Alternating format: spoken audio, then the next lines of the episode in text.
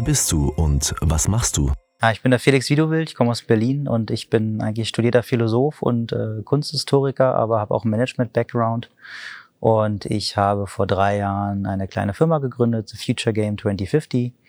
Ja, was machen wir? Wir bringen Menschen von Unternehmen und Organisationen in die Zukunft, in die ferne Zukunft, äh, ja, ins Jahr 2050, also mindestens so 30 Jahre in die Zukunft. Ähm, warum? Weil wir Menschen helfen wollen, mit der Zukunft sich äh, besser auszukennen und dann bessere strategische Entscheidungen treffen zu können. Denn nur wer weiß, wie die Trends und Einflussfaktoren funktionieren, äh, kann auch die eigene Zukunft, vor allem im Unternehmen, ja, strategisch, methodisch gestalten.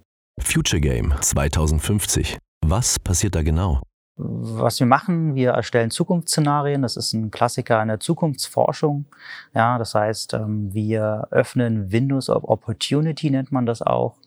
Ähm, anstatt jetzt irgendwie in die Ferne zu gucken, was es da alles gibt, dann, ja, das kann man machen, aber da weiß man immer noch nicht, was jetzt das Richtige für einen ist oder für das Unternehmen, für das Produkt. Und wir haben ein konkretes Workshop-Design, was wir mit, mit Kunden absprechen, ja, äh, in den verschiedenen Branchen. Und dann, es basiert wie, die, wie viele Workshops auf Design Thinking und wir haben aber, also wir arbeiten mit Trends in dem Fall, wo wir den Rahmen stecken und unsere Trends haben wir aber ähm, ja, transformiert in sogenannte Zukunftspersonas. Ja, die Zukunftspersonas, das ist unsere, unsere spezielle Methode, mit der wir arbeiten. Warum? Weil wir immer wieder gemerkt haben, dass die Leute, die brauchen einen Inspirationskick. Also ganz oft in Workshops kommen sie einfach nicht weiter. Ähm, dann brauchen sie Hilfe, eine Unterstützung. Und durch eine Zukunftspersona übernehmen sie eine, eine Persona, die in der Zukunft lebt. Ja, und dadurch können sie zum einen viel freier ähm, und kreativer sein, weil, weil, weil oft ist das so, dass Menschen Angst haben, etwas zu sagen, was vielleicht Blödsinn ist. Aber sie können sich immer auf die Persona berufen. Ja, das bin nicht ich, das ist die Persona. Ähm, und zum einen ist unsere eigene Vergangenheit, ähm, sie ist, ähm, jetzt fällt mir das Wort nicht ein.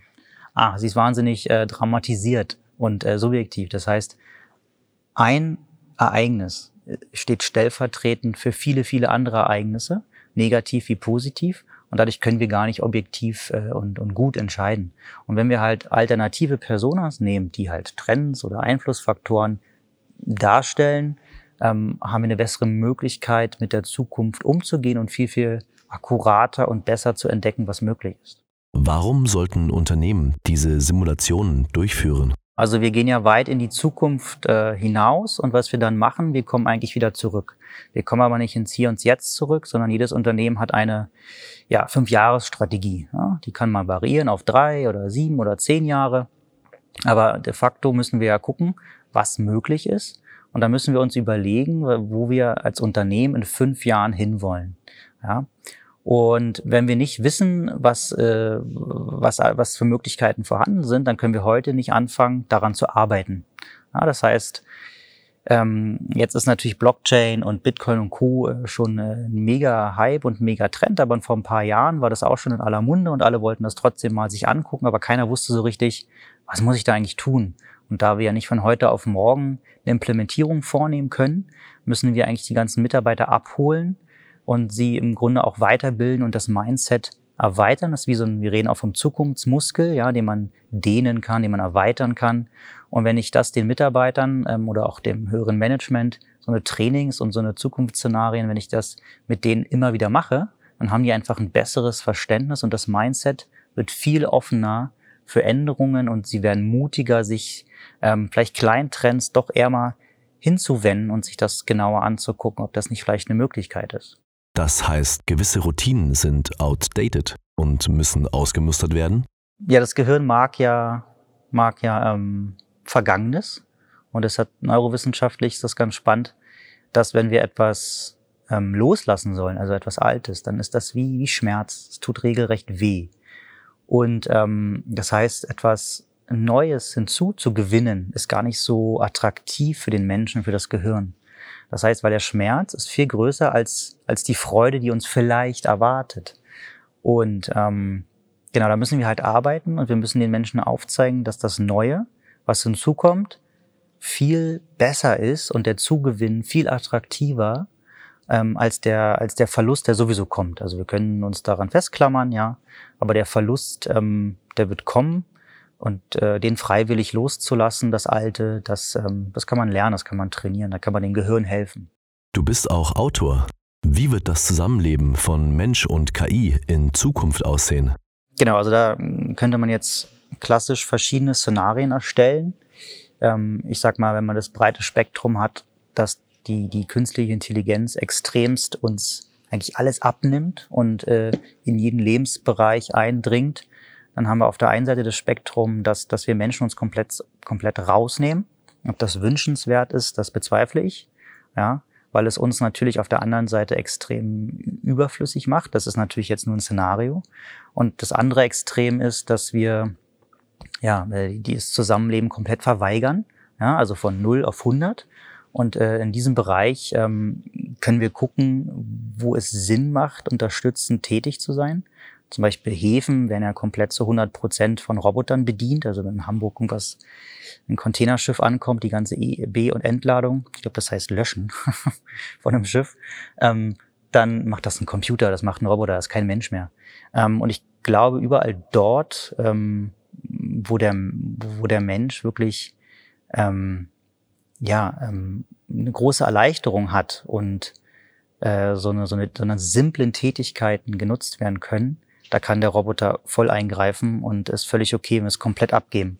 Aber überall dort, wo es ums Menschlichsein geht, also im, im Miteinander, in, in, in Fragen der Beziehung, der Familie, ähm, oder auch äh, wie unsere Kinder aufwachsen, ja, wie, wie eine Frage der Liebe, also wo Kreativität, da finde ich es fragwürdig tatsächlich, äh, zusammen mit Robotern, Robotern zu leben. Ähm, es ist ja auch eine Frage, der, inwieweit wollen wir uns aufgeben als, als Mensch selber, ja. Ähm, und äh, zu uns gehören nun mal die Gefühle, positiv wie negativ. Ähm, und äh, ich glaube, die Generation, die jetzt heranwächst, die, die kann damit eigentlich sehr, sehr gut umgehen, weil sie viel mehr Möglichkeiten hat, sich darüber zu informieren. Und wenn wir jetzt wieder anfangen, das alles äh, in die Automatisierung ähm, rüberzubringen, weiß ich, wie Hilfe im, im Alltag, ja, es gibt ja Du hast mein Buch angesprochen. Ähm, das heißt, man hat einen Roboter, der dir alles abnimmt. Das muss man diskutieren. Und ich glaube aber, dass das bringt uns Menschen, macht uns rückschrittlich, bin ich der Meinung. Wenn sich KI selbst weiterentwickelt, wie werden hier Gesetze zwischen Mensch und Maschine greifen müssen? Ja, das ist, glaube ich, eine sehr spannende Frage. Äh, wenn wir uns ähm, den Menschen ja biologisch betrachten, dann ist er ja auch ein ein System, was durch, durch Energie und ja, messbare, messbaren Strom angetrieben wird. Das heißt, das Gehirn hat ja verschiedene Wellen. Da wird, wir haben ein Spannungsfeld im Körper, ja, genauso wie einen, wie einen Computer. Und man könnte halt argumentieren, dass wir Menschen ähm, wahnsinnig komplex ausgeprägte ähm, ja, Computer in dem Sinne sind, dass durch uns Strom fließt, dass dieser Strom Signale aktiviert und wir wissen ja auch, was, was machen wir eigentlich bewusst und was machen wir unbewusst. Das heißt, wir könnten, es gibt die Fraktion, die sagt, wir sind nur krass komplexe Computer, die können wir irgendwann nachbauen. Versucht man ja auch. Ähm, ja, und auf der anderen Seite sind immer noch ähm, Fragen, was ist eigentlich die Seele und was ist kosmische Energie? Also ähm, wie sind wir eigentlich mit der, mit der Welt verbunden? Und ähm, ich glaube, das ist alles eine sehr theoretische Fragestellung. Ja, also wer sich heute mit KI-Systemen beschäftigt, der weiß, wie, wie limitiert sie eigentlich nur funktionieren in einem kleinen Bereich. Ähm, und ich glaube, die viel größere Frage, die ich gerne stellen wollen würde, ist, ähm, weil KI ist ganz klar auch ein Wirtschaftsfaktor. Ne? Also da, da, stecken ja viele Gelder dahinter und viele Firmen investieren. Das heißt, ist auf der einen Seite eigentlich, ist das wirklich ein Nutzen für uns Menschen oder äh, ist das nur ein Nutzen für viele Firmen? Aber ähm, wie können wir eigentlich Menschen befähigen, bei sich selbst zu bleiben? Ja, also wie, wie können wir Menschen befähigen, auch ohne Technologie noch zurechtzukommen? Und ich, die Frage würde ich eher stellen, dass man das Zusammenleben wirklich so gestaltet, dass unsere, ähm, ja, auf Englisch heißt das Agency, ähm, die Handlungsmacht, dass wir die zu jeder Zeit behalten und dahingehend dieses Thema auch entwickeln. Ja? Also wir können sie jederzeit ausstellen und können trotzdem noch leben. Ich glaube, das sind Fragen, die wir uns stellen sollten. Muss hier ein Ethikrat geschaffen werden? Ja, den Ethikrat gibt's ja schon in, also in Deutschland auf jeden Fall.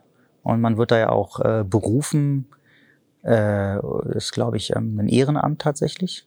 Ähm, und gerade in der, in der Pandemie hat der Ethikrat ja auch ähm, Meinung, die Meinung abgegeben, ähm, ja, oder auch zum, beim, beim Arbeiten, inwiefern jetzt ähm, in, in Firmen KI äh, Entscheidungen der Personalüberwachungen ähm, übernehmen darf. Ähm, oder auch, was ist, wenn mein, mein, mein Manager eine KI ist? Ja, kann ja sein. Also die Manager soll, soll steuern, ja, muss Zahlen auswerten, ähm, Her, wer den Film Her gesehen hat, da verliebt sich ein Love Letter Writer ähm, in eine künstliche Intelligenz. Und ähm, ja, was passiert eigentlich, wenn die Systeme, also das geht, geht ja heute teilweise schon, wenn der Manager hm, dich manipuliert, ja. Ähm, und ich glaube, so eine Fragen müssen gestellt werden. Aber nochmal, ich glaube, das ist eher die Frage, ähm, wo wir unsere persönliche Freiheit behalten können und auch wollen. Und ähm, weil was technisch da ist, wird eingesetzt.